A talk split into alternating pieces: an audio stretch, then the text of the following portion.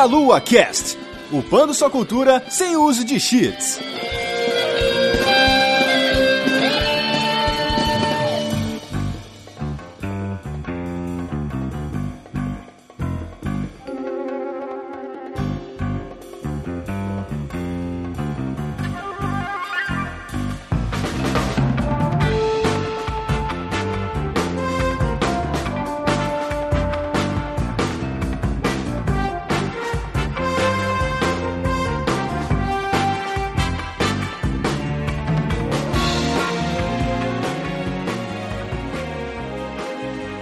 Saudações, queridos ouvintes! Está começando mais um Meia Cast. Eu sou Matheus dos Santos e estou aqui hoje com Guilherme Vertamati. Fala, meus queridos. Pera aí, só mais um pouquinho nessa fase aqui, só mais um pouquinho.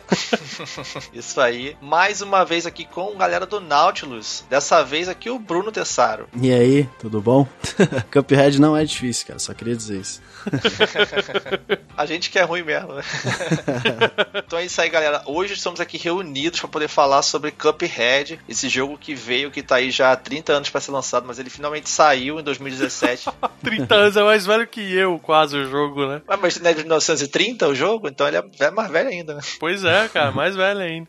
Demorou, mas saiu logo nesse ano que tem tanto jogo bom 2017, que ano pros games, e Cuphead não é exceção. Uhum. Falar desse joguinho aí. Mas antes de qualquer coisa, Bruno, o Ricardo já teve aqui também, lá no cast de Horizon, junto com o Matheus Six também. Já veio aí pelo Nautilus, mas fala um pouco sobre o canal, o que é o Nautilus, se apresenta pra galera. O Nautilus é um projeto para conversar sobre games de uma maneira mais séria, assim, tentar encontrar assuntos diferentes dentro do universo dos games e tentar abordar eles de uma forma mais, mais madura, né, assim dizendo. Mas é isso aí, é um canal no YouTube onde a gente tenta trazer essas questões diferentes dentro do universo dos jogos. Vocês não conhecem, tem que conhecer, vão lá no canal do Nautilus, é muito foda o conteúdo dos caras, vale a pena demais acompanhar lá. Antes de a gente continuar nosso papo aqui, vamos rapidamente para uns recados.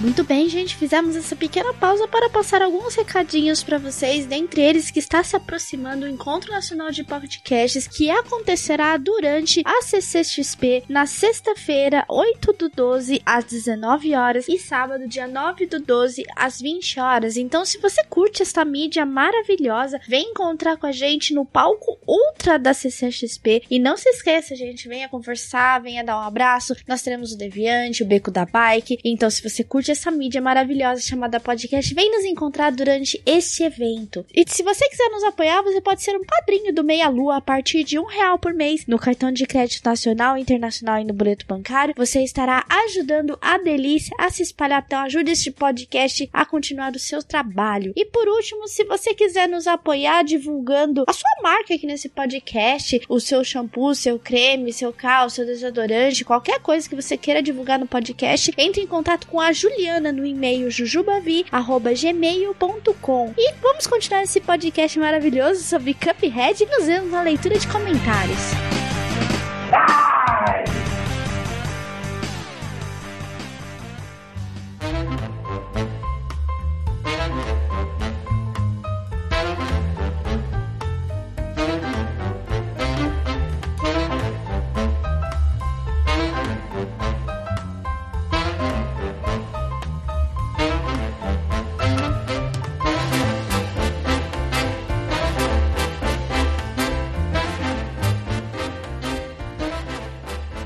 Volta para poder falar sobre Cuphead. Vamos lá. Primeiramente, como eu brinquei na abertura ali, o jogo demorou para sair pra caramba. Eu lembro de estar tá na BGS de 2015, ou seja, dois anos atrás, e tinha lá esse jogo já para você testar lá no stand do Xbox. Você já podia testar o jogo lá. Sim. Ele era até bem diferente se eu fosse ver algumas coisas do jogo. E eu lembro, cara, pô, legal o jogo e tal. E no outro ano, em 2016, tinha novamente o Cuphead lá, entendeu? E, cara, esse jogo tá lá ainda e não saiu, sabe? E parecia que tinha a mesma cara. Sim, você não vê muita evolução. Eu, eu joguei a demo e falei, tá bom, esse jogo tá a mesma coisa. O que, que evoluiu do ano passado para esse ano?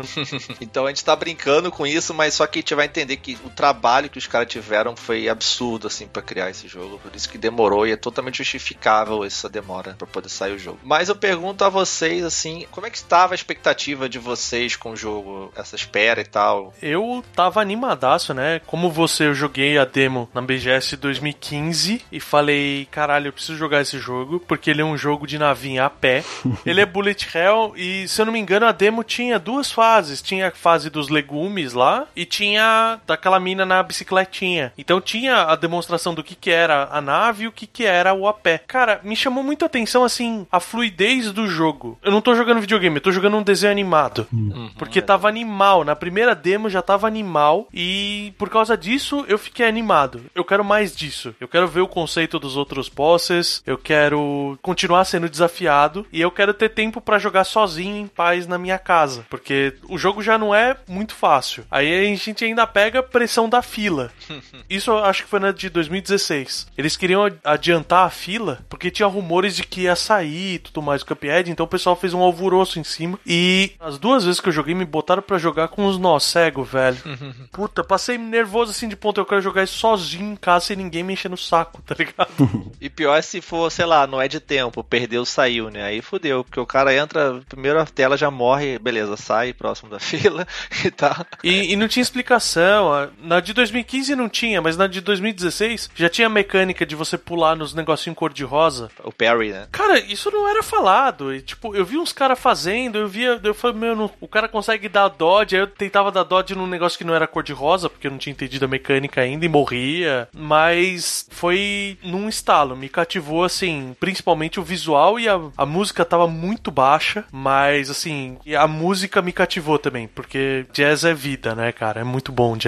Jazz é muito bom, né? É realmente incrível, eu me lembro muito bem dessa demo, a fase dos vegetais lá, era essa mesmo também que eu vi lá na época. E você, Bruno, como é que tava aí, cara, a sua expectativa pro jogo? Eu não tive a chance de jogar ele antes, né? Então foi meio que só acompanhando o trailer e tal, e por ter demorado tanto tempo para lançar, meio que ficou aquela ah, sabe, chega de mostrar, sai logo, sabe? E meio que fui esquecendo do jogo até quando saiu, daí, porra, muito foda, impressionante mesmo. Mas é basicamente isso. Eu não tava esperando muita coisa, não. Não tive a chance de jogar antes. Eu lembro que tinha um alvoroço na época da questão de ser só bosses, né? Isso. O pessoal reclamava e tudo mais, e aí já foi em 2016, começaram a aparecer um ou outro trailer de fase que é Run and Gun. Uhum. Eu acho que eles conseguiram angariar mais pessoas a fim de jogar com esse trailer, né? Eu acho que eles fizeram essa parte que eu não esperava que eles fossem fazer, que era de escutar a comunidade. É que os caras estavam demorando para sair, eles deram uma agilizada e deram uma ouvida no pessoal e colocaram essas fasezinhas, né? Sim. Obviamente não é o core. É, e essas fases elas entraram basicamente por causa da galera mesmo reclamando assim. Ah, é só boss fight e tudo mais. Então o pessoal começou a reclamar e eles você vê claramente assim que não foi algo muito pensado que foi colocado meio que depois assim, de certa forma, esse lance das fases run and gun, né? Uhum. É o que a gente conhece mais hoje como realmente um jogo de fase. Que a gente tinha antigamente, os jogos de tiro, né? Realmente ali, Mega Man, esses jogos assim da época, contra, né? É basicamente isso. Então é um jogo mais parecido com de plataforma de tiro que a gente estava acostumado, né? Você vê que eles botaram depois. Sim. E eu sempre fui fã de Monster Hunter. Então, cara, para mim só enfrentar boss atrás de boss tá excelente, sabe? Eu não tava incomodado com isso. Aí quando aconteceu, eu falei, bom, se tiver o boss, mas tiver a fase, tá bom também. Porque eu também sou fã de Mega Man, que funciona dessa maneira. Então tá ótimo,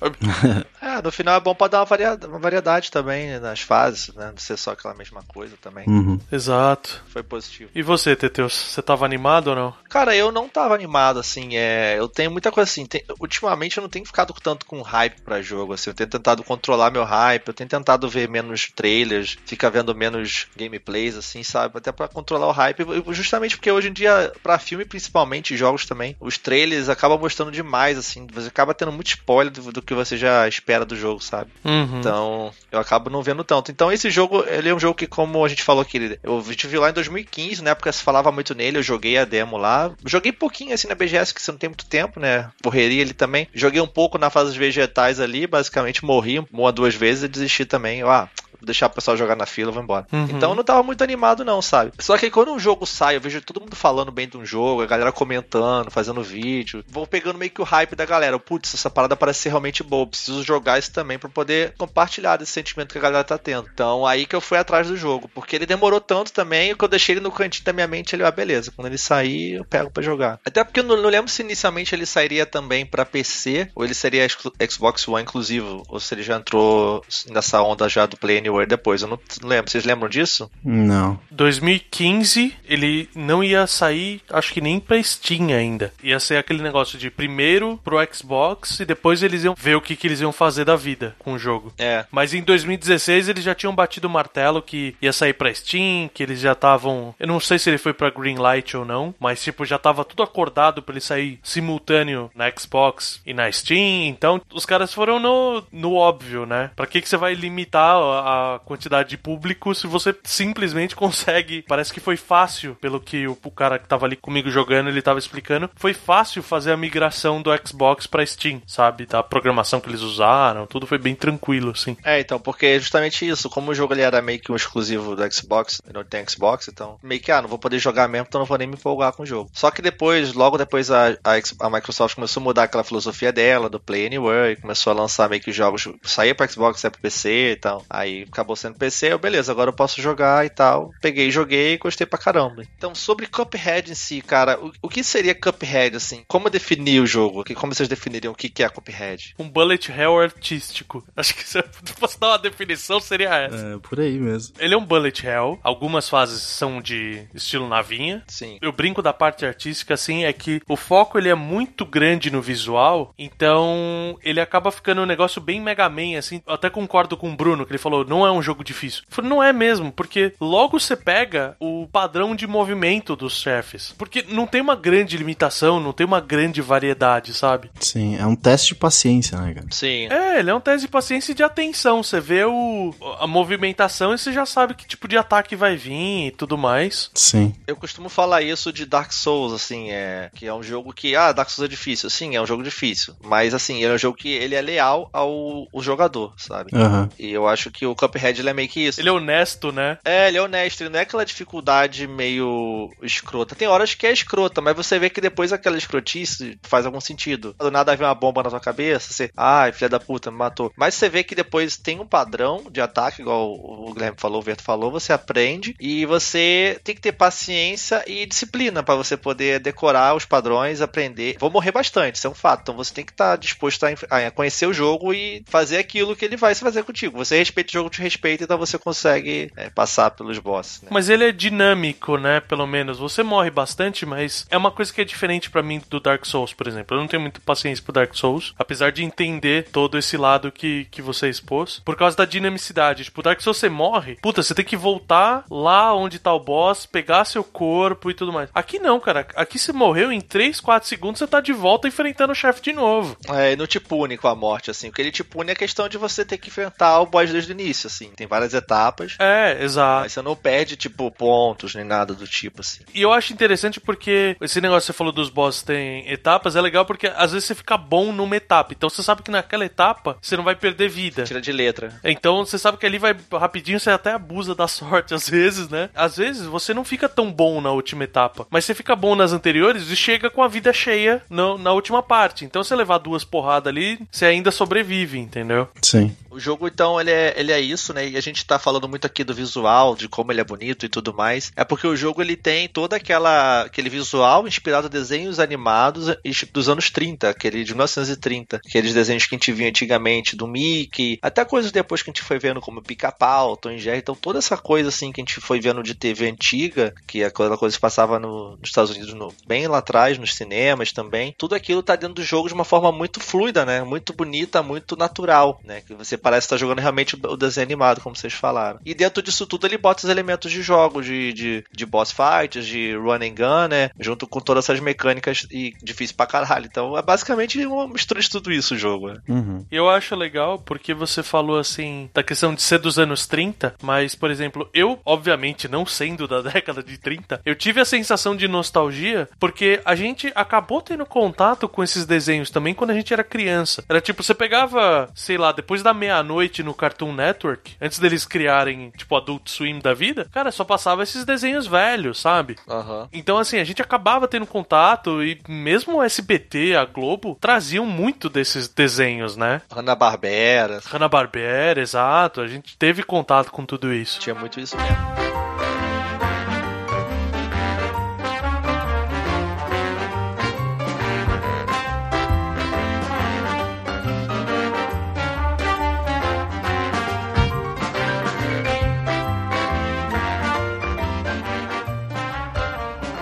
Sobre o desenvolvimento do jogo, que foi feito pelo estúdio MDHR Entertainment, que é um estúdio canadense, que são de dois irmãos, basicamente, que é o Chad e o Jared Moldenhauer. A principal influência deles foi os desenhos dos anos 30, realmente, e eles viam esses desenhos nos VHS, sabe? Uhum. Então, às vezes tinha lá na casa deles, alugava e tal, e a gente, via, a gente mesmo também via muito esses desenhos assim, por causa disso, né, cara? Uhum. Eles faziam isso, jogavam videogame e começaram a querer botar essas ideias para fora. Aí eles até tentaram em 2000 fazer um jogo no estilo Cuphead, mas não foi para frente o projeto, não deu certo. E só depois, foi na época do 360 que com o lance da Xbox Live Arcade e a facilidade de publicar jogos digitais e tudo mais, que veio aquele boom de jogos indies que a gente conhece ali, que começou lá com Braid, Super Meat Boy. Foram os primeiros grandes jogos indies assim, até porque foi aquele momento, né? A internet já banda larga muita gente já tinha, é, a Live Arcade, a distribuição digital já estava mais fácil e esses jogos explodiram, né, na época. Tem até o documentário Indie Game The Movie, pra quem não conhece, pra assistir, é muito foda. Bem legal.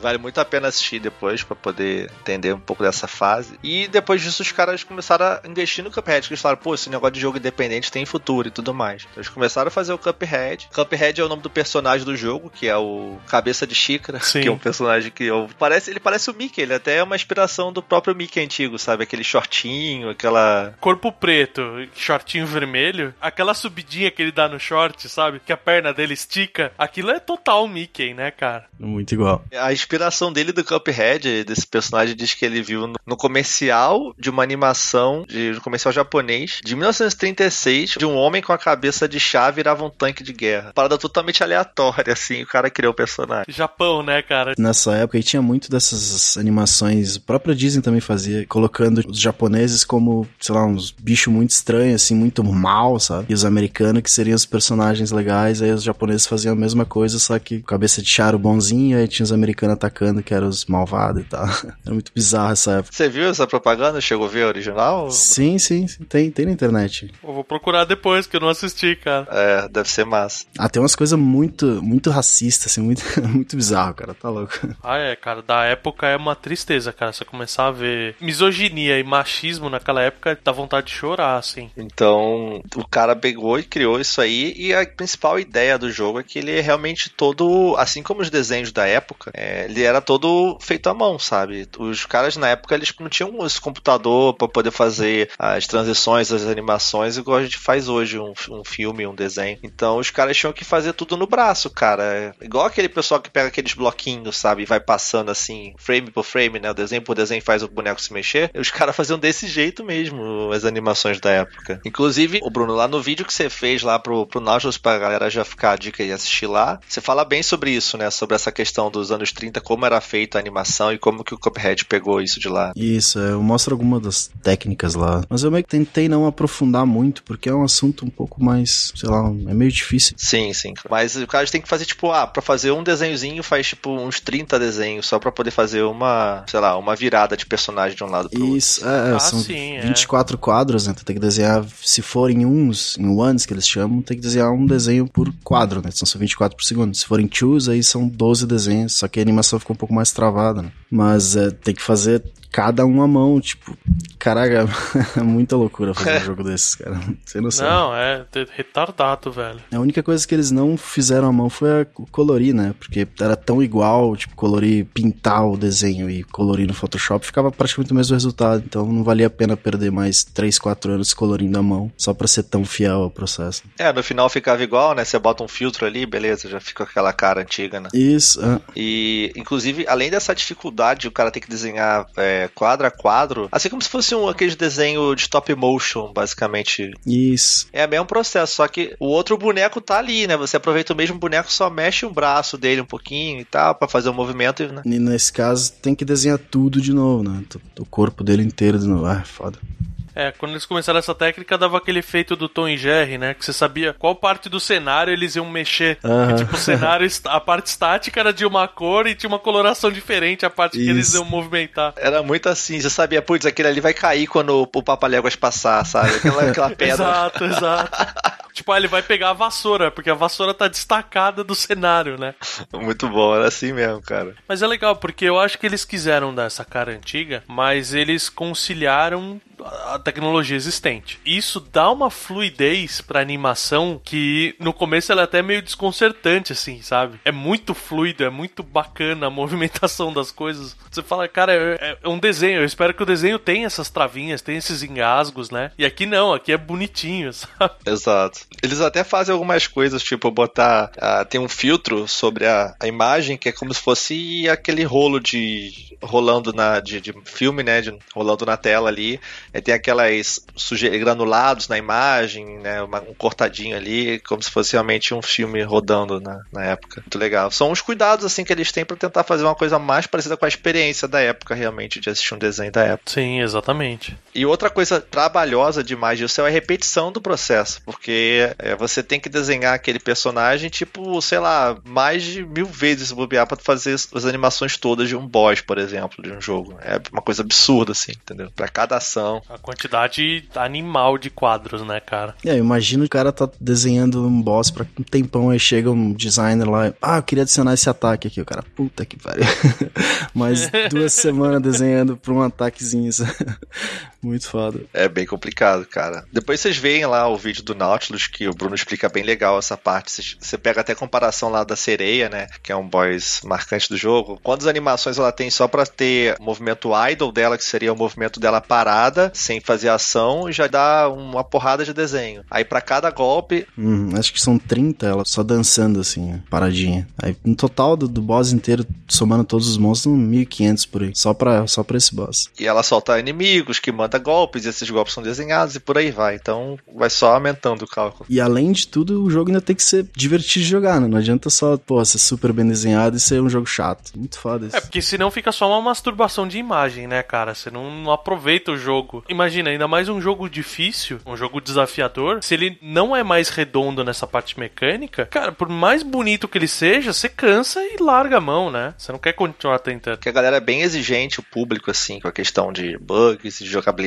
sabe? Então o jogo tem que ser bem polido, não pode ter bug, não pode ter. É, tem que ser divertido, tem que ser fluido, o comando tem que responder, ainda mais no jogo difícil, né? De bastante time e precisão, o comando tem que responder muito bem, né? Então, senão você vai foder a experiência do cara. Não, é. Jogo Bullet Hell, que o tempo de resposta do controle é baixo, cara, você passa muito nervoso. Ou melhor, alto, né? Tô, tô que nem maluco aqui. O tempo de resposta tem que ser baixo, você tem que apertar e ele fazer, né? Senão, é aquele negócio, você clicou pra frente, o cara demorou um segundo para dar o passo e já tomou três tiros no caminho já. Já era, é bem isso. E durante o, o, o desenvolvimento do jogo, então, ele quase foi cancelado várias vezes, assim, durante os problemas que eles tiveram, né? Dado tudo isso que a gente falou, era um estúdio independente fazendo o jogo, né? Então, eles precisaram até um certo momento vender suas próprias casas, hipotecar as casas dele para poder levantar grana, poder terminar o jogo. É, você vê o amor dos caras e o comprometimento, né, pelo projeto. É, é um dos motivos de eu respeitar tanto os jogos indies, cara. Tipo, é, é feito por amor mesmo, não é feito para qualquer bosta, sabe? Vê que os caras acreditavam tipo, era o projeto da vida deles, né, basicamente. Então, até que no, tem um certo momento que a Microsoft entra na jogada e ela começa a dar dinheiro pros caras e para publicar o jogo, entendeu? E trazer ela pro Xbox. E ia ser um exclusivo, como a gente falou ali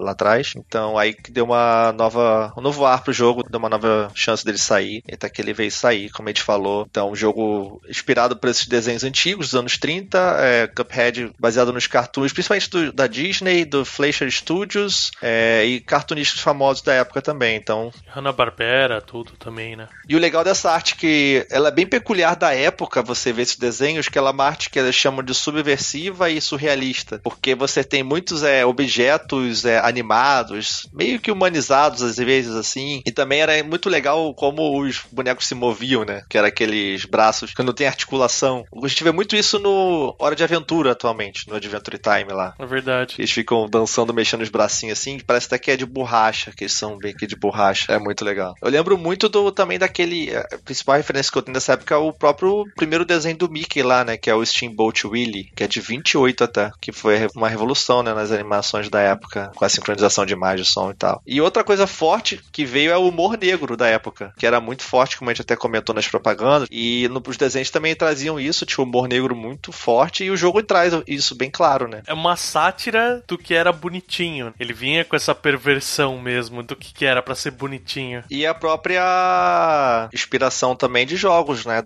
Que eles jogavam na infância. Né? Eles viram VHS e jogavam muito videogame, os irmãos. Então, eles jogaram muito Mega Man, jogaram muito Contra, Super Mario mesmo. Gunstar Heroes, lembra de Gunstar Heroes? Sim, porra, jogaço. Do Mega lá. E eles também passaram pela fase do NES e o Master. Acredito que até por uma questão de facilidade de criar os jogos. Mas tinha muito jogo Bullet Hell, muito jogo de navinha. Os shoot ups da vida. É, nossa, tinha um monte de jogos assim. Você ia na locadora, um terço do acervo da locadora era só esse tipo de jogo. Aí os outros tipos estavam nos outros dois terços, completamente divididos, assim. Tinha lá o Darius, o Icaruga, esses joguinhos todos, né? Sim, sim. Então tá tudo lá. E o jogo tem muita referência também a personagens e a coisas que eles gostavam. Por exemplo, tem a Betty Boop, tem a navezinha, né, que tá voando é da lá. bicicletinha. Da bicicletinha, total Betty Boop. Cara, pra mim o porcão que vende as coisas é o gaguinho pós-apocalíptico, tá ligado? Tem um futuro distópico, assim, o gaguinho vira um comerciante evil, assim, cara. É, o gaguinho Mad Max. É, exato, exato, o gaguinho no Mad Max, cara. e a voz dele é muito boa, né? É uma voz, tipo, totalmente com aquele som da época ruim, né? Que tinha. Sim, e é legal porque ele dá a impressão de que o, o porco ele não fala, ele arrota todas as palavras. Go boy! exato, exato. Muito bom. Tem tudo isso, cara. Tem um lá que é muito Tom e Jerry, um boss lá que é tipo. Ah, um, porra, total, né, cara? O, o rato com gato, genial, assim. Pica-pau. Aquela fase do trem, a hora que surge o esqueleto, aquele esqueleto é muito um desenho das antigas da Disney, que era um especial de Halloween que eles fizeram. E a movimentação, as expressões faciais do esqueleto são muito próximas disso, sabe? Não, e essa fase do trem me lembrou muito também aquele boss do Final Fantasy VI, lembra que era um trem? Ah, sim, é verdade. Que eles estão correndo no trem. Tem também os sapos estilo Street Fighter ali, que ele faz até o taunt do Ken, né? Que ele chama pra mão assim. Sim, ele é solta um verdade. Hadouken, basicamente, ali. Tem o dragão que foi você que descobriu, pra mim era visualmente ele era uma coisa desenho animado, que me lembrava muito Herculoides, o dragão. Mas a hora que você falou do boss do Mega Man, eu falei, cara, é muito, porque é aquele negócio de vir vir do chão e você tem que ir pulando. Sim, o, o mapa vai andando, né? O mapa vai andando, você tem que ir passando pelas plataformas pequenininhas e ao mesmo tempo você tem que estar atirando o tempo todo no boss, né, cara? Sim, é muito difícil. E é muito Mega Man 2 esse boss, é muito maneiro, cara. Tem muita coisa, cara. Tem até o maguinho do Super Mario World lá na fase que ele taca. Aquele maguinho do Mario World que aparece e taca os controles do PlayStation em você. O quadrado X, triângulo e barra. É verdade. Tem os fantasminhas, aquelas fases onde você vai liberar os especiais. Aqueles fantasminhas é Gasparzinho total, né, cara? O estilo dos fantasmas, tudo é a cara do Gasparzinho. Difícil pra caralho aquelas porra lá que tem que ficar fazendo. É que é só com parry, né? Exato. É, ficar pulando os fantasminha pra poder depois ganhar o poder novo, né? Você ganha um especial novo. Tem a frase do, do Bison, né, cara? Quando o diabo lá te vence, ele fala a frase do Bison também. Não sei se vocês viram isso também. Eu não tenho a referência do Bison, cara. Eu não sei o que, ele, o que o Bison fala. É, ele fala um negócio lá também que é uma frase dele, tipo, ah, vou te destruir e tal. Agora eu esqueci exatamente a frase, mas é a, a frase do Bison ele te vence no Street Fighter. Tem muita coisa, cara. Você pode ficar falando aqui até amanhã, assim, de referências do jogo, que realmente é muito legal e é muito de muito bom gosto, assim, eu acho, sabe? As referências. O jogo preza por isso. Agora, pra mim, a, a gente falou de Hora da Aventura. Aquela fase que você enfrenta a rainha do Castelo Doce lá. Pra mim, esse Rick and Morty intoxicasse o Reino Doce, tá ligado? Porque ele é o Reino Doce, mas completamente deturpado e maluco. E é uma das fases que eu achei divertidíssimas, assim, a criatividade dos personagens. É, ele vai mudando o chefe, né? Tipo, e é aleatório, às vezes tu não sabe qual que vem. É muito bom. Exato, e, e tem um poder relacionado com o doce que é, né? Então a barra de chocolate ela se estoura em quadradinhos. Aquele negocinho que é uma, o Jawbreaker, né? Aquela bala que tem várias camadas, ela vai separando as camadinhas conforme você vai enfrentando ela. É muito louco, velho. Mas é maneiro, isso tem que aprender várias vezes, porque tem muitos padrões realmente decorar ali no cara. Ah, é, o, a fala dele é aquela, é Anyone who opposes me will be destroyed, que ele fala, que é a frase do Bison. Ah, eu não sabia que era do Bison essa frase. Segunda forma.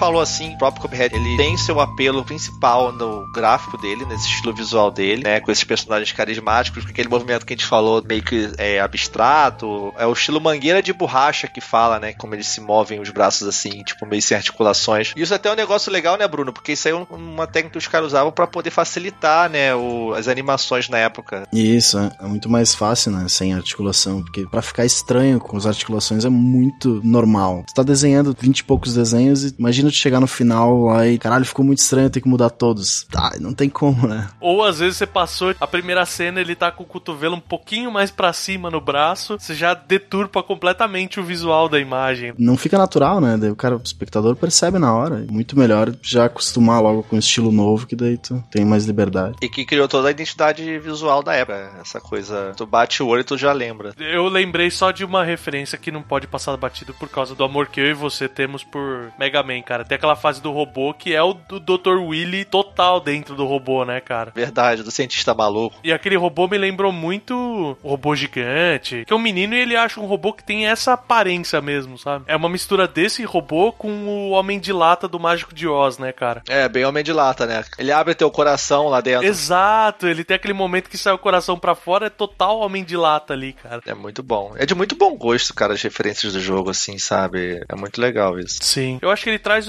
a sensação de nostalgia. Às vezes você não sabe exatamente do que, que é aquela referência, mas você tem aquele gosto de isso me é familiar. Ele te traz muito isso o tempo todo, né? Você joga ali como se estivesse realmente viajando no tempo. É muito legal isso. E além do gráfico, né? Sensacional o som, né? Que a trilha do jogo, como você falou ali, o jazz, né, cara? Aquele Nossa. jazz, puta, é animal. Animal, cara, eu gosto muito de jazz também. Porra, tem músicas ali que são muito boas, cara. Ele tem música pra caramba. Tem música que se usa só em um momento do jogo, em um boss, em uma batalha e acabou. E não é reaproveitada. É, eles fizeram questão de terminar, completar todas as músicas para que, se, por exemplo, alguém quisesse escutar ela fora do jogo, sabe? Ela tivesse uma música completa, não aquele loop que encerra do nada, sabe? Porque, ah, só usou esse loopzinho no jogo, então não precisa fazer a música inteira. Tiveram o trabalho de fazer 50 e poucas músicas, todas completas, para tu ter um álbum completo mesmo. Cara, é muito bom tu escutar o álbum fora do jogo, sabe? Sensacional. Sim, muito bom. Nossa, é bom é... demais, cara. Vantagens que a Steam dá e que você não tem no Xbox, né, cara? No Steam você consegue comprar a trilha sonora do jogo. Sim. Inclusive, o jogo ele pega essa veia nostálgica, claro, e a música, o jazz, ele é baseado no jazz da época realmente, e principalmente no ragtime, né, que era um estilo de jazz assim, uma variação do jazz, uhum. que era muito usado na época dos filmes, né, que eles botavam para poder passar nas animações da época mesmo. É, porque os filmes eram mudos, então uhum. O, jazz ele tinha uma personalidade, né, o ragtime ele tinha uma personalidade bacana que dava personalidade para cena e você conseguia suprir aquela falta de falas, né? Exato. Sim. Pra dar, tipo, a atenção da, do momento, a crescente do momento de ação, assim, né? Usavam muito isso na época mesmo. Exato. Hum, tem muito efeito sonoro que até hoje é usado, né? Tipo, aqueles barulhinhos quando alguém cai, quando... é muito bom, cara. Cara, você tem ideia, eles contrataram um músico de jazz de Ontario, né? Lá do Canadá, o Christopher Madigan. Ele que foi o cara que cuidou da trilha sonora do jogo. E a equipe que gravou é composta de 42 músicos, assim. Então vê que foi uma galera mesmo comprometida ali, empenhada, sabe, pra fazer. Sim. Hum. São 56 faixas no total, como a gente falou, ele tem muitas músicas, assim, que chega a ponto de não repetir, né? Que é tudo baseado no jazz, swing e o ragtime, como a gente falou. E tem até músicas cantadas, né? Tem. E eu acho que cada boss tem a sua trilha própria, né? Não tem dois bosses diferentes com o mesmo tema. É, eu não lembro também, acho que é uma por cada mesmo. É, É, eu acho que sim. Tem até os mundos, né? Porque são três mundos ali, basicamente. E você, uhum. nos mundos também, quando você tá viajando ali no overworld, ali, né? Navegando pelas fases, tem a musiquinha também. E a musiquinha da cidade, que é o terceiro mundo, é muito foda, cara. É um jazz, assim, ambiente muito foda, cara. Nossa, sim. é muito bom é esse jogo, cara. Ele usa tudo isso, né? Além desses efeitos sonoros que a gente falou, tipo, que remetem à época que é usado até hoje que o Bruno falou, aqueles barulhinhos, tipo, boing, não sabe, uhum. aqueles da porrada. O próprio barulhinho do, do Perry, né? Que é a mecânica do jogo que você pula e bloqueia o ataque. É aquele tapa, né? Faz aquele tapa. É, é. Tipo aquele. É tipo um gatinho, aquele. Sabe? Muito bom, cara, de barulhinho. E tudo isso culmina numa imersão, né? Que é aquilo que a gente tá falando. A mecânica certa, a dinamicidade do jogo, a trilha sonora e o visual, você fica imersivo, ele não fica cansativo. A ponto de chegar uma coisa engraçada assim. Eu estava completamente animado jogando, tava fazendo live e teve uma fase que era aquele run and gun, que é um mundo, que é uma fase que é de música, que você enfrenta os instrumentos musicais e tal. Uh, essa é difícil. Uhum. Então, e eu tava morrendo bastante, mas cara, eu estava tranquilo. Tava tava falando com o pessoal no chat e tudo mais, e tinha um cara incomodadíssimo. Por que, que eu não saía daquela fase e ia fazer outra? e, cara, tipo, eu não tô incomodado, eu quero só passar da fase. Por isso que até a minha entrada foi essa brincadeira. Não, não, só mais uma vezinha aqui nessa fase, só mais uma vezinha. Porque eu, aquele cara sozinho tava incomodadaço, sabe? Ah, sempre tem os sabichão, fodão, né, cara, né? Atrás é, teclado. É assim mesmo. Entrando agora sobre a jogabilidade dele em si e as mecânicas, a gente falou já algumas coisas aqui, mas o jogo basicamente você anda, pula, né, e atira. Você tem um botão para pular, um botão para tirar e é isso aí. Você vai passando pelas dificuldades da fase, pelas fases de boss ou as fases de, de run and gun. Uhum. E você tem três barrinhas de HP. Você não tem vidas, né? Você pode morrer à vontade, volta pra fase, beleza. Mas você tem três barrinhas de HP que é uma coisa que eu até estranhei assim no início, porque eu vi assim, eu, putz, eu achei meio esquisito esse HUD, tá ali HP 3, só que HP é uma coisa meio uma linguagem técnica, sabe? Mais uma coisa de RPG, né? Que é hit points, né? Uhum. E ali ele não botou, sabe? O jogo que é tão remete tanta coisa ao desenho botou HP. Mas depois se acostuma. É. Mas quando eu fui ver as versões antigas, os betas que tinham antigo, ele era diferente a barra de vida. Ele era tipo um sorriso, né? Era dois olhinhos e uma boca assim. Você morria, perdia a boca, depois tomava dano, perdia o olho. Mas era a mesma ideia, só que tinha uma, é. um HUD diferente. Isso em 2016, né? Em 2015 era um tapa, um tombo. Ah, é? Pelo menos a demo da BGS, você tinha que fazer perfeito o run no boss. Você não podia tomar uma porrada. Se você tomava, você morria. Uhum. Se eu não me engano, ele tinha um feature que eles mudaram por mais vida, vamos dizer assim, né? Mais energia. Que era, em vez de você soltar o especial, se as cartinhas estivessem cheias, você podia tomar uma porrada, entendeu? Hum, tu trocava. Você ganhava um extra life. Era, uhum. era o jeito que você tinha de poder tomar um tapa naquela demo. Mas aí em 2016 já tava mudado. Já estavam três hits, tava esse HUD novo que você falou, né? Esse HUD com o rostinho. E as cartinhas estavam só em cima do especial mesmo. É, é estranho não terem botado, sei lá, corações. Achei... É porque eu sou um cara que eu ligo muito pra HUD, sabe? Eu me incomodo muito com HUD, eu gosto de coisas clean. E me incomodou um pouco ser esse HP 3, sei lá, entendeu? Em vez de botar três coraçõezinhos, alguma coisa assim, sabe? Mas depois você, você passa por cima, beleza, sabe? Mas é. a implicância pessoal mesmo. Outra coisa que ele tem também, você falou aí da, das cartinhas do especial, você vai acertando tiros nos inimigos, que dependendo da arma até varia ou não, quanto que aumenta, você vai ganhando mais cartinhas, você manda os golpes especiais. Uhum. Até depois acumular um super especial, assim. É. Quando você enche, acho que cinco cartinhas. É a referência ao Hadouken, né, cara? Sim. Porque sem ser o especial grandão, ele é o Hadouken normal. E um dos especiais é um super Hadouken que ele dá. Uhum. Não, e esse tiro normal, né? Tirinho básico, né? Que ele faz. Ele tá soltando Leigan, cara, com o dedo, cara. É muito foda. É, é verdade. No Yakusho lá que o Suken fazia igual uma pistola com o dedo e soltava um raio azul. É Leigan, cara. Sim. Ele solta Leigan. Sim. Uhum. Metralhadora de Leigan, cara. Aliás, ótima escolha do som, né? A gente falou. Eu acho que se fosse tipo um, um barulho chato, mas ele é um barulho que não incomoda. Ele fica aquele ple, ple, ple, ple, ple, ple. Ele... Tipo um instalar de dedos, né? Parece um é, ele... de dedos. Olha, eu não tinha pensado nessa associação, cara, mas pode ser. Ele parece um sapateado dessa arma específica. Cada arma Sim. tem um som. É, então, mas essa metranquinha que é a que fica o som mais contínuo, o som dela, ele se absorve, sabe? Ele vai pro fundo, você continua prestando atenção na música e tudo mais, e o som do tiro não incomoda tanto. E pra ter noção, eu nem lembrava, falar a verdade. Não lembro é. qual é o som do tirinho. Ah, que logo depois eu peguei o Charge Shot e aí, cara, nunca mais troquei, né? E eu peguei o que seguia lá, o verdinho. O problema dele, quando ele erra o tiro, ele fica fazendo um barulho como se fosse um metal batendo. Aí me incomodava pra caraca o som quando eu fiquei, ele ficava errando. Aí você repara rápido no som. Mas cada arma tem um barulho mesmo. E aí entra outro quesito que você podia personalizar duas armas pra você entrar nas fases. E também os upgrades, né? Que você podia equipar. Mas paradas te davam vantagem, né? Uhum. Que é outra também, né? Que ele tinha o teleporte ali. Que em vez de dar o dash, você some num ponto e aparece no outro. Ah, isso era obrigatório usar, praticamente. É, então, cara, eu peguei esse eu não troquei mais, velho. É, eu também não troquei. Porque outro bem legal, se você quer ser mais agressivo assim, principalmente a galera que faz speedrun, a latinha de café, que as barrinhas das cartinhas elas sobem sozinhas, mesmo quando você não tá acertando nada, elas vão subindo. Então você dá vários especiais ao longo da fase, se você hum, quiser. É, não lembrava dessa. Tem uma que te dá um HP extra, né? Dá um coração extra, só que menos dano com seus ataques. É, reduz o seu dano. O grande bosta, sabe? Eu queria, eu queria passar é. logo da fase. E tem um que faz você dar um parry automático no primeiro pulo, sabe? Mas também é meio inútil, né? Um pro parry só, sabe? É, hum. uma vez por fase só. O primeiro parry da fase, tipo, cara, eu vou dar tantos parries na fase que é ridículo eu gastar slot de habilidade com isso. E esses armas upgrade você comprava com as moedinhas que nas fases de run and gun, que é a fase que você anda de plataforma, você conseguia achar as moedas em alguns lugares escondidas. Escondida não, mas em lugares mais difíceis de pegar. E uhum. daí você comprava esses upgrades no vendedor lá. Que a gente comentou que é o, o gaguinho Mad Max, né? Sim. e você personalizava antes de entrar na fase do seu setup, né? E além disso, tinha os especiais também, que você, os super especiais que você ganhava nos mausoléus lá, que você ficava, tinha que ficar mandando parry nos fantasminhas. Uhum. Era até dificinho, né? E você tinha um que você dava um super especialzão, ou ele virava a xícara pro lado, né? A cabeça de xícara e soltava uma chuva de chá no cara, sei lá. Vomitava Sim. no chá no cara, sei lá que.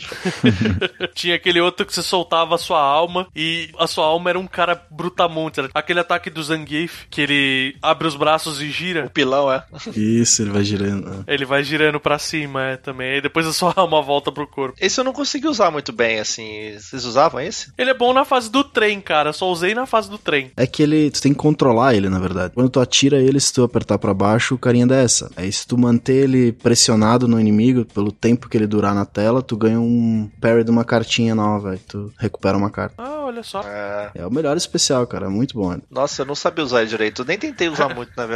Eu deixava ele subir, foda-se, é, depois.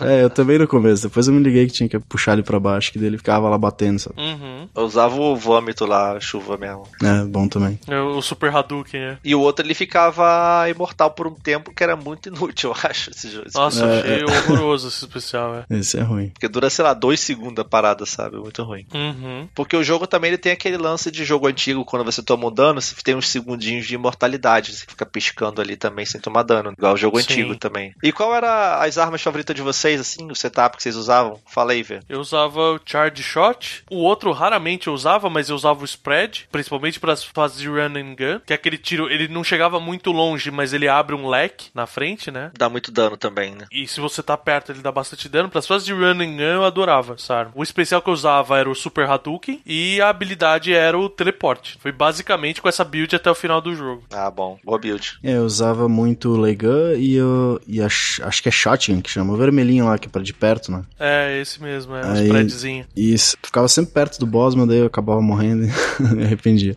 mas tinha a da abelha, eu tive que usar o teleguiado, porque eu, eu tinha que ficar muito ligado nos ataques dela. Eu sempre morria, eu não conseguia atirar nela e esquivar ao mesmo tempo. Daí eu segurei o botão de atirar com o de teleguiado lá e fiquei só esquivando, eu matei ela. Mas a maior parte do tempo foi o Legan, a 12, aí com o especial também, o, o Hadoukenzão, depois eu troquei pelo Zangief, os melhor nome dos especiais. é, e... Então vai ficar todo Le... É, é Leigan, Zangief, assim. É...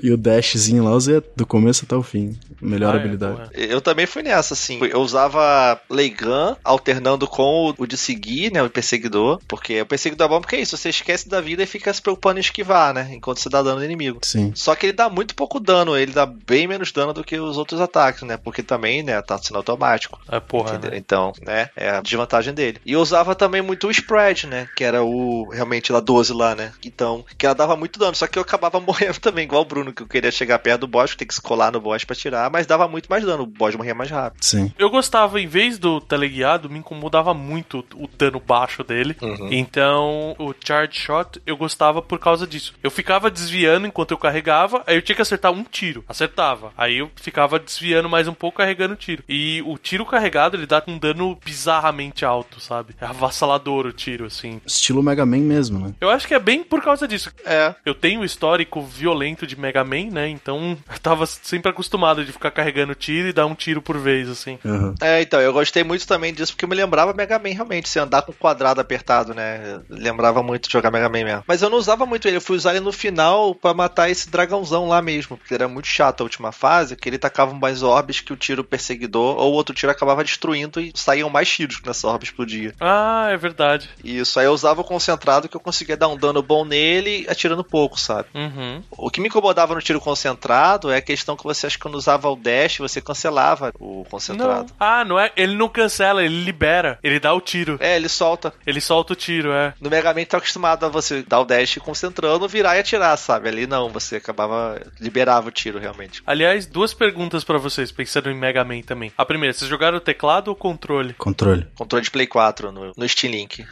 e vocês mudaram a configuração, cara? Mudei. é verdade. Nossa, a configuração default desse jogo é horrível, cara. É horrorosa, exatamente isso que eu ia comentar, cara. Você tem que mudar porque é um tiro na cara. No teclado eu não sei, porque eu nem me arrisquei. Mas joguei com o controle do Xbox e a gente tá falando do dash, dash e tal. Eu não conseguia dar a porra do dash com default, cara. Era no triângulo ou no bola, não era no triângulo? Era no Y, isso, era no triângulo. É, é longe do botão de pulo, cara. É ridículo. Tipo, o botão de pulo tá embaixo, o outro tá em cima. Isso, tá tirando ali, segurando e tem que esquivar e pulo. Não tem como, tem que trocar. Botei no RT ali, no, no gatilho. É, exato. Você coloca no shoulder ali, beleza. Isso, eu também botei no gatilho, cara. O gatilho direito ali, beleza, um abraço. Fácil de uhum. apertar, né? Tranquilo. Uhum. Eu lembrei porque eu fazia essa mudança nos Mega Man X, cara, que eu colocava no R do controlinho do Super NES, né? Pra dar o dash. É, no Mega Man eu tava até meio acostumado já, porque sempre foi no, no B, que seria o bolinha, né? É o A, né? É o A do Super Nintendo, que é o B do Xbox, que é o bola do PlayStation. exato, exato. o cara meio que tinha que esticar, tava concentrando o tiro e tinha que esticar, sei lá, a parte do início do dedão para apertar enquanto a ponta segurava o quadrado. Era muito foda. Será que não foi do propósito? Sei lá, cara. Cuphead veio assim? É possível. É, às vezes foi para ser a mesma configuração que era o Mega Man, né? Uhum. Verdade, é, verdade. Mas achei difícil de jogar, cara, com ele, assim. Tive que mudar também. Esse setup foi o que eu usei, basicamente, também. E o especial usava o do vômito lá mesmo, do Mega Hadouken. E eu tenho que usar o, o dash que você fica invencível também, porque salva muito demais, assim. Eu só trocava esse pelo café nas fases que eram de aviãozinho, porque eu não sei se foi impressão minha, mas eu fiquei com a impressão de que o avião não dava teleporte, porque ele tinha aquele negócio que ele transformava e ficava pequenininho. É, é, mas aí ele tem o especial único dele. Então, mas ele não fica invencível ali, então o teleporte nessas fases não adiantava nada. Eu trocava pro café porque você ficava acumulando especial. É, mas é que na fase de avião ele desconsidera todos os seus power-ups, é uma parada à parte. Ah, é? É, por exemplo, você não tem o especial, não tem os, as armas, ele é aquele modo de jogo, né? Você podia depois, acho que, trocar pelo. Tem a bombinha, né? Você, a metralhadora e ela vira bombinha. Isso, era como se fosse um jogo à parte, que ele vira um jogo de nave, shoot 'em up e vira outra parada mesmo. É. E a bombinha era, pra quem não jogou, o tiro normal ele vai reto até o final da tela. A bombinha, ela cai num arco para baixo, como uma granadinha que você tá jogando. E cara, o boss que é o passarinho, a última forma dele é feita pra você usar aquilo, porque ele fica na horizontal embaixo, Sim. cara. É muito engraçado aqui. o bicho morto, né? muito é, bom. muito bom, cara. É muito bom porque os passarinhos estão segurando ele na maca, uhum. de enfermeiro e tal, tudo mais. Quando você mata, eles viram mestre Cook e começam a temperar ele, né? Uhum. Pra cozinhar. É muito bom, cara. O humor do jogo é muito bom, assim, realmente. Você uhum. vai querendo passar dos boss só pra ver como é que vai ser a próxima fase, a próxima etapa do boss. É muito legal. Exato, exato. Tem essas fases de avião que a gente falou que é quando o jogo vira um bullet hell mesmo. O que, que é o bullet hell? É, é um jogo de navinha que os inimigos soltam tiro adoidado e você tem um labirinto que é o caminho certo que você tem que fazer ali pra poder esquivar dos tiros. E ele tem um pouco disso também em alguns momentos. Uhum. É, projétil pra caraca, você tira, explosão, você tem que se virar ali para viver. Aí quando você usa a skill, né, a esquivazinha, você fica pequenininho para te facilitar a esquivar dos ataques e fica um pouco mais rápido. Isso. E o tiro vira shot. Isso, fica bem fraquinho, né? É, e curto também, não vai longe o tiro, né? Inclusive, eu fiz bastante dos achievements na Steam desse jogo, mas um que eu não fiz foi matar todos os boss só usando a versão pequenininha do aviãozinho, sabe? Nossa, tem isso, cara? Eu não Tem. sabia, não. Um dos achievements Caralho. é- na Steam é esse, cara. É você matar o boss só pequenininho. Eu falei, cara, mas nem fudendo que eu vou fazer isso. Maluco, ainda tem colar no boss. Sim. Mas falando nisso, vocês fizeram de pacifista lá? Eu comecei a fazer, eu fiz nas duas primeiras. Nas outras, falei, ah, foda-se, sabe? Tipo, meter bala nos caras e vamos que vamos. Como que é isso aí? Tu tem que passar todas as run and guns sem dar nenhum tiro.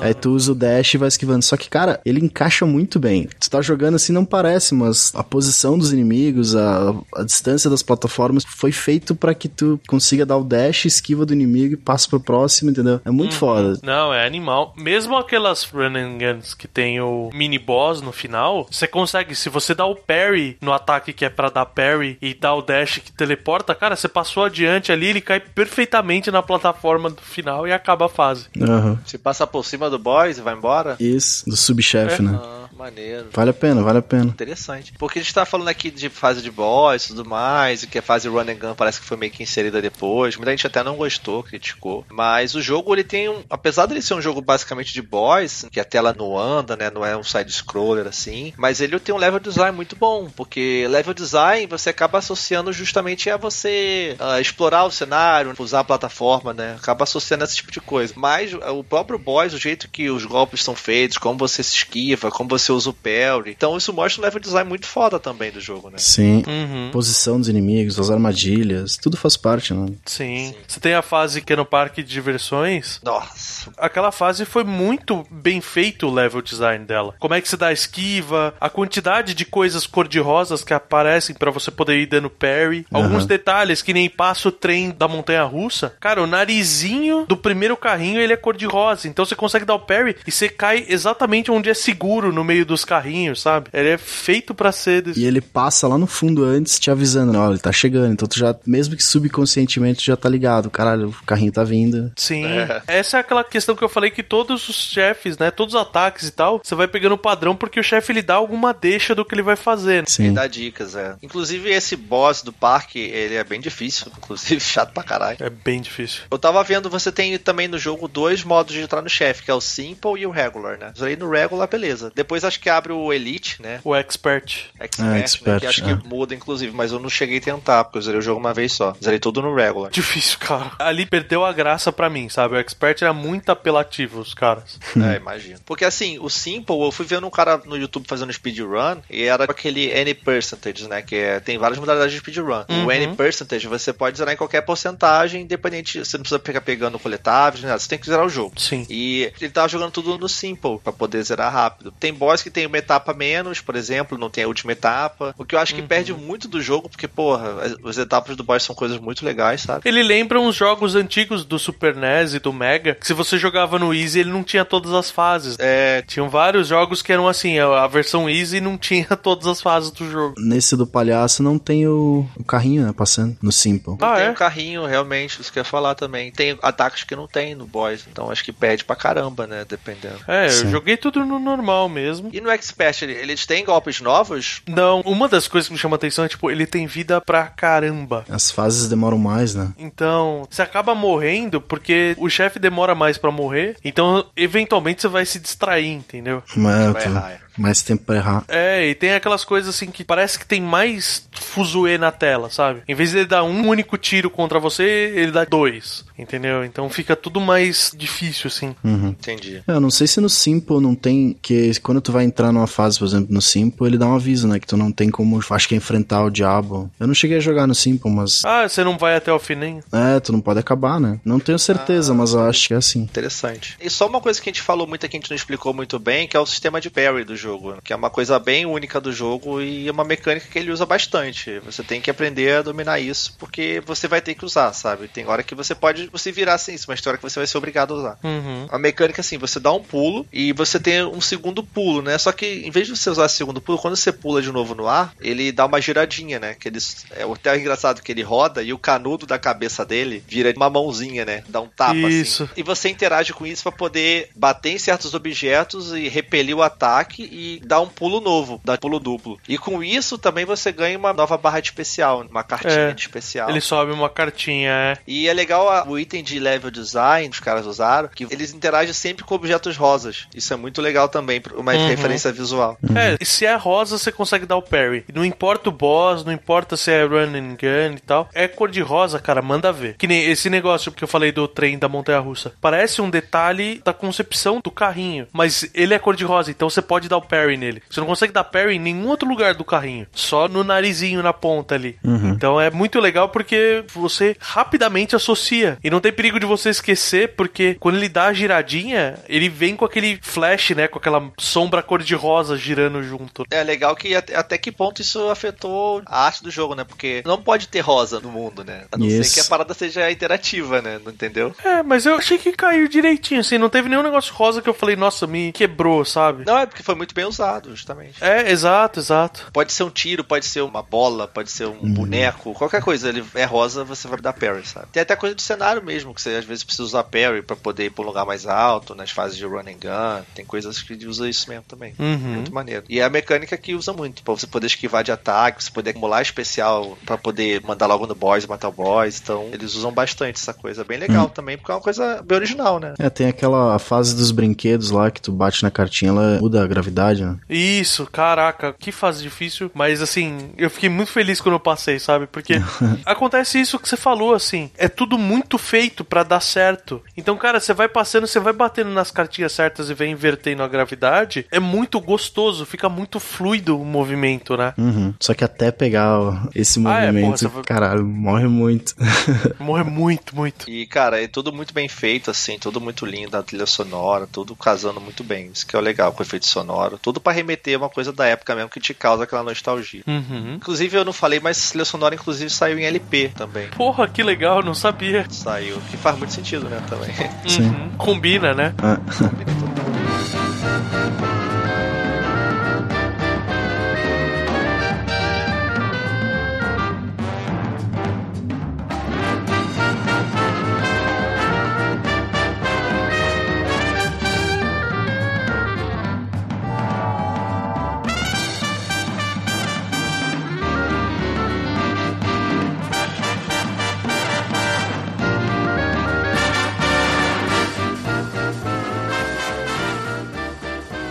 Então, falando agora sobre um pouco da repercussão do jogo, assim, o jogo é uma coisa linda, incrível, é arte impecável. Ele foi indicado até recentemente saiu já a lista do The Game Awards, que Uhum. é a premiação dos jogos aí, e ele foi indicado lá como algumas categorias, inclusive melhor arte. Sim. Até é meio foda porque tem que escolher entre Persona 5 e Cuphead pra melhor arte, sabe? Porque Não, é difícil.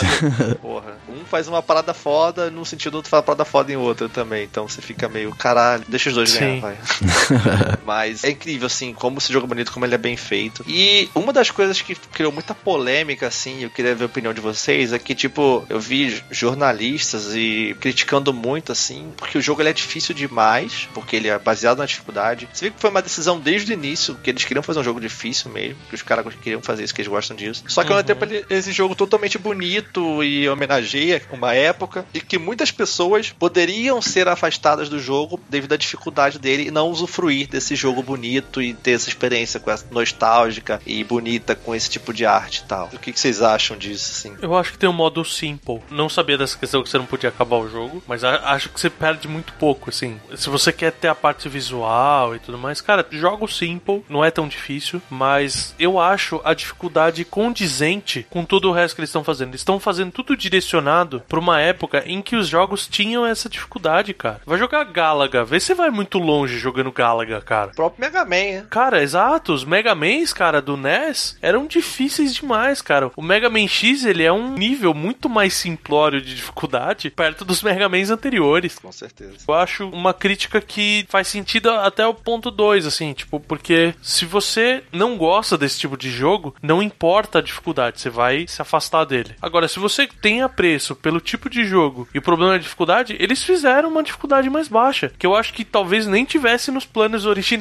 sabe? Eu acho que as pessoas não vão se afastar por causa da dificuldade. Até porque, de tudo que a gente falou, é um jogo acessível. Se eu conseguir jogar, as outras pessoas conseguem também, cara. Não é tão difícil assim. Uhum. Essa dificuldade tá intrínseca no gênero, né, cara? É uma coisa que todos esses jogos têm essa dificuldade, porque faz parte da experiência em si, né? Se tu tira Exato. essa dificuldade, o jogo não, não é a mesma coisa, não adianta, não tem essa euforia depois de terminar uma fase. Não tem como ser a mesma coisa. Então eu entendo, tipo, da galera que não consegue jogar, ah, tá perdendo, e ver o resto do jogo e tal, mas sabe até que ponto vale a pena prejudicar os outros jogadores para que todo mundo tenha acesso ao jogo, sabe? Eu acho que seria um pouco covarde tu prejudicar o produto final para tentar absorver todo mundo, mas é, é complicado, né? E é aquela coisa, a arte pela arte, você tem vídeos no YouTube, tem gameplays para você apreciar visualmente e não é tão absurdo o jogo ter uma dificuldade estabelecida, porque que nem você falou, é intrínseco do gênero. Um jogo de navinha, se ele não tem essa dificuldade, ele fica extremamente maçante, cara, porque você não faz nada. Você tá segurando um único botão e vamos supor que você tem que desviar de 3, 4 tiros por vez só. Cara, você vai cansar pelo contrário, porque ele vai ser sem graça o jogo, ele vai ser maçante. Sim. Exato. Inclusive, eu concordo com vocês assim, e ainda mais falando hoje em dia essa discussão que tem como jogos, como formas de arte, né? Eu sou um que defende muito isso também. Uhum. Então, eu acho que a arte, ela tem que ser feita do jeito que o criador quer, entendeu? Se os caras querem fazer esse jogo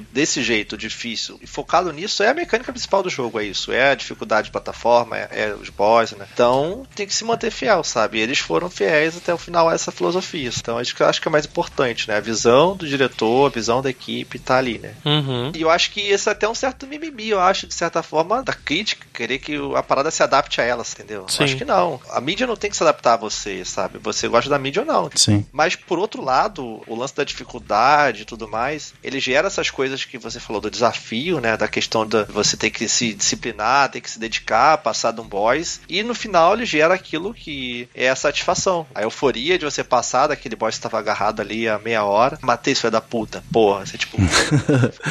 É, você fica tão animado quanto aquele bravo que aparece na tela, Knockout. né, cara? É, bravo! É, exato. Knockout, bravo! Você, tipo, yes, foi, caralho! Você respira assim, né? Respira fundo, coração palpitando.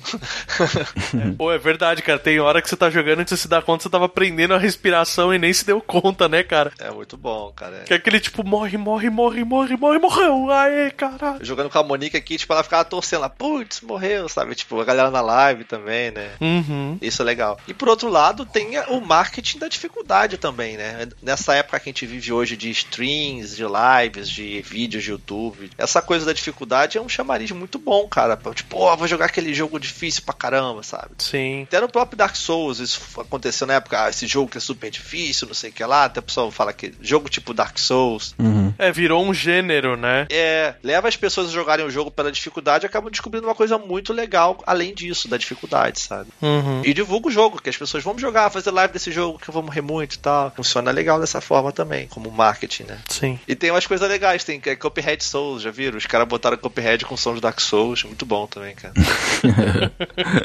Aí depois o cara falou, não, agora eu quero ver Dark Souls com som de Cuphead. Aí o cara fez o Dark Souls com som de Cuphead, muito engraçado.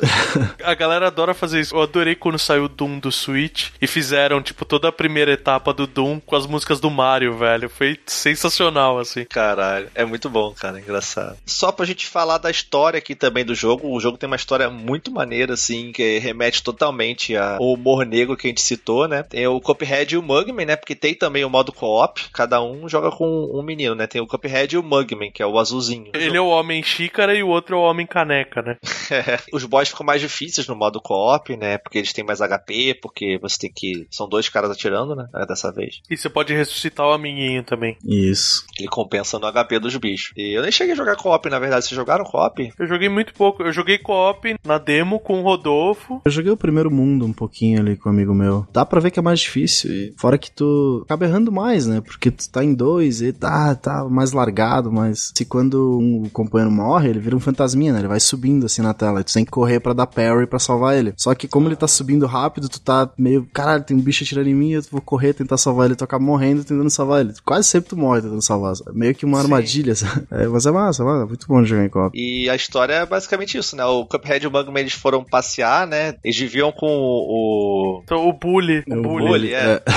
eles vão passear no bosque lá, encontram o cassino. Chegam no cassino, estão no cassino. Começa a jogar, dois moleques, né? Duas crianças, começa a jogar viciadamente lá é, no cassino. Aí tem o dadinho lá, né? O cabeça de dado, o King Dice, que é tipo uhum. o croupier do, do cassino. Começa lá a fazer eles apostarem cada vez mais e mais, até que chega o diabo, o próprio diabo, e fala, ah, beleza, vamos, vamos de novo aí valendo a alma, né? O, o King Dice vai deixando eles ganharem, né? Então o Cuphead tava ganhando um atrás do outro, aí o diabo chega e fala, olha, ou o dobro ou a sua alma. E o cara tá alucinado. Tem até uma cena que mostra que o Mugman, ele é o, a consciência, né? Porque tá, uhum. tá tipo o Cuphead jogando os dados pro diabo e o Mugman com aquela cara de desespero de deu merda, sabe? Antes do dado rolar já. Aí eles perdem, claro, a alma pro diabo e o diabo fala, ah, beleza, agora suas almas são minhas e tal. Daí eles ficam bolados, eles fogem correndo assim. Aí eles têm que vencer todas as outras pessoas que tiveram as almas é, pro diabo, né? E, e tem que coletar para ele, né? O diabo faz um acordo, né? Ele fala: Eu não levo a alma de vocês se vocês me trouxerem a alma dessa galera que tá me devendo. Aí a, a sua missão é essa, você tem até a escolha no final, né? Você tem um momento de escolha. Você pode escolher se você dá a alma pro diabo ou não, que é o momento que você decide se vai enfrentar o diabo ou não. Que aí você passa por esses mundos enfrentando os bosses, né? A gente citou muitos dos bosses aqui. E depois você chega no final, você encontra no, no cassino. Aí você enfrenta o dadinho lá, né? O cabeça de dado, lá o King Dice. Que é uma batalha filha da puta pra caralho também. É que antes de chegar nele tem que enfrentar todos os bosses, né? Tipo... Tem o charuto, né, cara? Aquele charuto, que,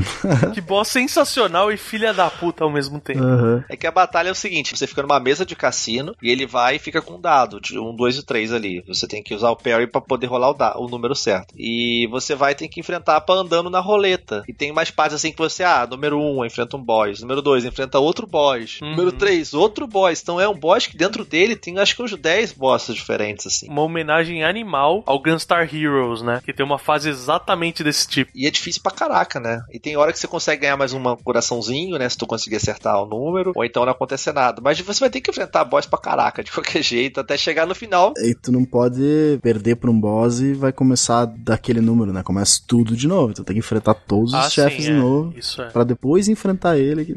Eu não tava conseguindo matar e tal. Eu falei, mano, eu preciso ver alguém matando. Aí fui ver o vídeo no YouTube e o cara teleportou pra trás da mão do boss ali. Tipo, você tem uma área que você não é acertado. Aí ele fica só atirando. Eu falei, cara, filho, não tá. Não sabia não. Tá Também não sabia não. Porque você enfrenta todos os boss. Tipo, você tá indo bem, aí você decorou os boss, você cai num boss que você não conhecia ainda. Você tem que aprender o padrão dele, aprender a fazer. Uhum. Aí você vai morrendo, vai voltando. Eles são relativamente mais fáceis que os outros, né? Sim, contar, eles são mas, rapidinhos, é. Mas ainda são nove que tu tem que aprender tudo de novo. Mas no final você ainda tem que enfrentar o próprio dadinho, né? E ele manda um ataque que, igual o Vento falou que ele ficava atrás da mãozinha, que ele fica tipo com o dedinho assim no chão e ele começa a soltar um monte de cartas, sabe? Tipo aquelas cartas da, é. da Alice, sabe? Das Maravilhas, por exemplo cartas assim, guerreiras, sei lá. Tem uma carta rosa em cada lugar que você tem que usar o parry ali para poder fazer um caminho para poder ficar por cima das cartas, sabe? Pra você não tomar dano. Exato. É bem Senão difícil. você é atropelado, você tem que ir dando parry mesmo. Comigo aconteceu que uma hora, não sei se bugou o jogo também ou não, que ele fez a, o dedinho assim, mas não saiu carta, sabe? Ele fez o movimento e não saiu carta. Eu meti tiro nele, quando ele meti tiro nele, aí eu consegui. Você ficou com dó de você, né, cara? Falou, não, vou, vou deixar ele aqui. Ele é até mais difícil que o próprio Diabo, eu acho, assim. O Diabo é chato, mas o PC aprende, de certa forma. Que nem era para ser, né? Eu tava lendo a respeito. A fase, toda a estrutura do diabo era para ser um boss normal, que era o Drácula. Por isso que ele tem a parte do morcego e tudo era para ser o Conde Drácula, o boss. Aí eles acabaram optando pela questão, fizeram a historinha de fundo e tal, e decidiram que ia ser o diabo e colocaram ele lá pra frente, pro fundo, né? Faz muito sentido porque ele tá sentado no trono, tipo o próprio Drácula no, no Symphony of the Night também, né? Pra você, qual é os boss mais difíceis, vocês aí? Eu acho que o que eu mais sofri foi a abelha, cara. Não sei por que eu sofri tanto na abelha. Depois ela troca os ataques e solta míssil, e depois ela vira um avião. Não tem lógica é, nenhuma. Às vezes ela é um avião, às vezes ela vira aquela hora que ela ela vira uma bola de demolição, né? Que o, o pescoço dela vira uma correntona longa e a cabeça dela vira uma bola de, de demolição. E é, ali eu não sabia. Cara, era desviando no Guts ali, cara. não conseguia achar padrão nenhum naquela porra daquela bola. Aquele gênio maldito também sofri pra caralho naquele gênio, meu Deus do céu. O gênio eu não tive muito problema. Eu tive muito problema com o trem. Porque tinha um ataque dele, aquela hora que vem duas coisas de cada lado, e elas começam a cuspir, tipo, raio para baixo. Eu me perdi, eu sempre caía do carrinho ali, sabe? Sabe? Tinha um bicho maldito que tacava uma parada que fazia o trem andar lá de cima, né? Antes dele, quem me deu trabalho foi aquilo do circo, né? O cara do parque de diversões também. Qual fase vocês tiveram mais problemas? A minha, com certeza, foi a de trocar o, a gravidade. É onde eu perdi mais tempo. A minha, eu acho que foi aquela do Troll no final. Pô, você tem que ir correndo no castelo. Tem o Ciclope, né? É o Ciclope, é. Eu fiquei muito tempo naquela do Porto. Caralho, eu demorei muito naquela fase. Aquele final do, da Lula lá, que tinha que destruir as pedras. Caralho, não. Aquela foi a pior, é, acho. Aquela é bem chata. É foda, é foda. E o boss mais maneiro, assim, qual foi? Visualmente, para mim, a sereia é a mais da hora, visualmente. Mas o, pra mim, o mais divertido é o pássaro. As, ah, as mudanças, que ele vira aquele alien cabeçudo uhum. e depois ele tá na maca. Cara, é, é muito divertido matar aquele boss, cara. Cara, é difícil escolher, cara. Tem muito, muito bom. Eu acho que o trem, cara, o trem acho que é um dos mais, mais maneiros, assim. Parte que o vagão começa a correr atrás de ti lá. Vale muito insano, assim. É. Eles tentam criar mecânicas também, né? Diferente na fase, né? Tipo, você ficar usando parry pra movimentar o negócio. É, ele vira Sim. tipo um cachorro, cara. Ele, ele corre mesmo. Literalmente corre atrás do. muito bom. Muito bom, Sim. cara. É divertido pra caramba. O negócio da bolinha também. No começo que não faz sentido nenhum aquela bolinha. Começa dando ah, soco. que de repente tem uma luva de boxe, né, cara? Depois vira um túmulo. é, ela morre do túmulo, né? E ele é um slime de, de Dragon Quest também, basicamente. Uma que eu curti bastante é a do Tom e Jerry. Aquela hora que ele vira um. Tipo, come o rato e você começa a enfrentar os fantasmas. Os ratinhos fantasma, velho. Não, quando vem o gato, cara, o gato tá fase todo ali, tipo, olhando no buraco, assim. Aí no final ele vem e te enfrenta, come o rato e te enfrenta. É muito massa. É. Uhum. Ele quebra a parede, né, cara? Cansa de olhar, ele quebra a porra da parede. Aquela plantinha fica dançando também, é muito boa com a mãozinha assim, né? Sim, é. bem queridinha, daí vira o diabo. Eu gosto muito da, da, do doce lá também, a mulherzinha do bolo lá. Puta, é legal, cara. Outro que tem é a do, do teatro. Que é tipo a Olivia Palito, né? É homenagem a Olivia Palito, basicamente. Os ataques dela são movimentação de cenário, cara. Vem uma onda que é tipo um carinha segurando uma onda de papelão correndo na sua direção, uhum. velho. É muito bom aquilo. E é legal que aparece escrito, né? Raio. Daí vai cai o raio. Exato, exato. muito bom, cara, muito bom. Genial. E você falou da Olivia Palito, o cara do, da fase do navio, né, do barquinho, é o Brutus, total, né? Sim. Total, marinheiro lá. Então, cara, é, é basicamente isso, né? Até que no final do jogo, depois você navega esses três mundos, você chega no cassino, enfrenta o dado que a gente falou, e enfrenta o diabo. Aí tem a opção, né? Que você entregar a sua alma pro diabo ou não, né? Aí você uhum. pode. Se você entregar a alma ao diabo, eu botei que sim lá pra ver, ele pega, beleza. Sua alma agora é minha e tal. Aí aparece, tipo, acho que uh, o Cuphead, o Mugman, esse tipo, todo derretido, assim, né? Do tipo um diabo, assim. Condenado eternamente, sei lá. E acaba o jogo. Ele pergunta se você quer entregar as almas, né? Que você tá com a, a carta, né? Com o, o direito às almas. Os contratos. Aí ele pergunta: né? sempre fui neutral good, cara. Eu não, não consegui não, tipo, não recusar aquilo, velho. Eu tive que recusar e ele ficou puto, eu tive que enfrentar ele. e ele, cara, que design maneiro do capitão, né? Muito maneiro. Tipo, peludo, assim, meio bode, né? Muito maneiro. Uhum. Só que ao mesmo tempo o desenho é animado, com aquele lance das articulações, assim, esquisita, muito legal. E ele ah, se transforma, né? Em aranha, em bode, em tudo. E no final você vence ele, né? Ele, tipo, te joga no, no, no, no inferno, você tem que pular no buraco lá no infernão mesmo. Aí tem a última forma dele tá morrendo, ele tá vendo que vai ser derrotado e fica chorando, né? Fica, é. tipo, das lágrimas dele. É, genial quando ele abre o buraco, que ele, ele sai só o esqueleto, né? Tipo, ele tira o couro assim. É. tipo que tirar uma roupa, né? Tipo, uhum. tirar uma roupa. Aí você vai lá, beleza, salva o dia, vence o diabo, ele volta feliz lá pro com bully, né?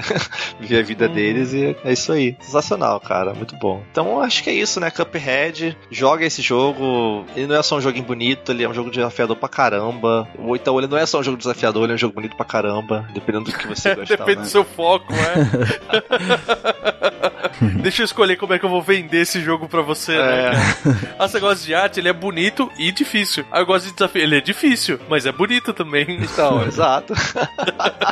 Vamos ver o que, que eles podem fazer no futuro aí, né? O estúdio MTHR, esses irmãos, Chad e Jared, né? Vamos acompanhar esses caras. Eu vi uns tweets pra eles, né? Já pedindo Cuphead 2, tudo. Eu falei, cara, não, deixa eles criarem outra coisa, velho. Sim, Esse jogo é favor. é redondo, certinho, sabe? Não precisa. Não, não precisa de outro, não. É, aproveita esse jogo, não precisa criar outro, sabe? Nem que crie outro jogo com essa, esse visual, sabe? Também. É, eles falaram que querem criar com visuais de outras décadas, né? Eles querem experimentar uhum. outros jogos com outros. Ah, Pô, muito legal, massa. Legal, cara. Bacana demais. Então é isso aí, gente. Que a gente vai ficando aqui. É, comentem aí se você jogou o jogo, se você não jogou, o que, que você gostou do jogo também, o que, que você não gostou. E vamos continuar a discussão lá no nossos comentários do site. Vão lá no vídeo do Nautilus, vejam lá também, deixe também sua opinião lá pra galera, lá no vídeo do Bruno. E é isso aí, gente. Valeu, um abraço. Knockout. Beijão, galera. Bravo. Bravo.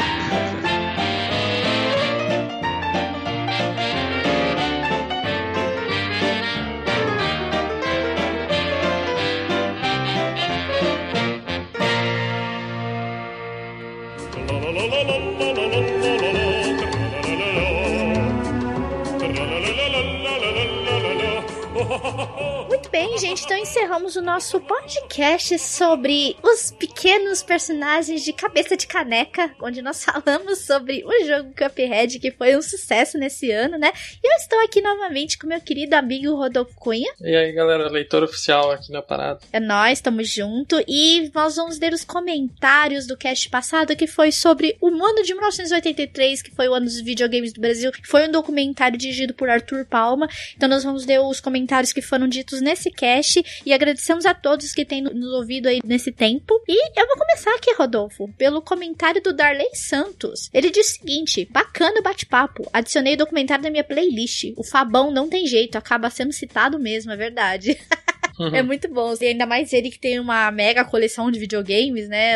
Ele faz loots aí, muito legal quando ele mostra as coisas que ele tem. Então, mas foi bem legal e que bom que você tá gostando. Assiste porque vale a pena, tá bom? Obrigada, Darley Santos, pelo seu comentário. E vamos para o comentário então aqui do Delagostin. Parabéns, excelente cast. Vou distribuir o link por aí. Ótima entrevista e fiquei bem animado para ver o documentário. Muito bom. Então, se você não assistiu ainda, vale muito a pena assistir, porque é um documentário muito bom. Espero que você tenha gostado mesmo do cast, compartilha com o pessoal aí. Gente, não se esqueça, se vocês escutem a gente, compartilhem o podcast com as pessoas. Aumentem o nosso número de ouvintes aí, porque é bem importante pra gente ter esse feedback de vocês aí, tudo. Valeu pelo seu comentário. E vou ler o último comentário aqui, que é do Tô Desistindo. Que ele diz o seguinte: Nego bom mesmo sabe de onde vem a banana. Hora de testar, de novo. Alguém me responde por que a gente precisa aprender coisas insuportavelmente chatas na faculdade quando a gente poderia estar aprendendo na prática e depois tentando entender por que e onde deu merda e o que deveria ter sido feito para dar certo? É, cara, é complicado, porque é errando que a gente acerta, então é meio complicado isso, cara. Alguém precisa modificar radicalmente essa forma antiquada de aprendizado. É muito chato estudar teoria sobre teoria, depois a teoria da teoria por trás da teoria, para quem sabe no futuro, talvez pensar em trabalhar na prática prática relacionada que nada vai usar da teoria. Coisas a pensar. Agora eu entendo porque físicos e matemáticos e pensadores da Idade Média eram bem melhores e mais dinâmicos que os atuais. É, cara, é complicado. Mas a gente nunca vai entender o porquê do método de aprendizagem ser assim na atualidade, né, Rodolfo? É. As pessoas, é, você ter que usar a teoria, no futuro, às vezes você nem vai usar essa teoria, né? Você vai só trabalhar igual um condenado, uhum. né?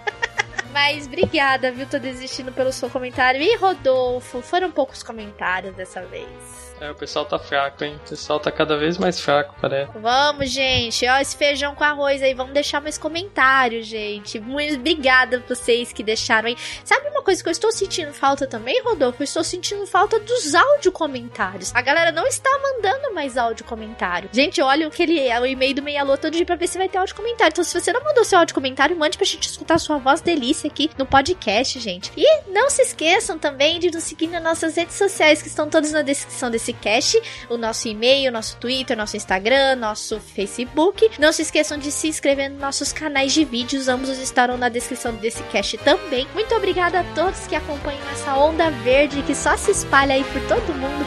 Um grande beijo para todo mundo e nos vemos no próximo cast, gente. Valeu, falou!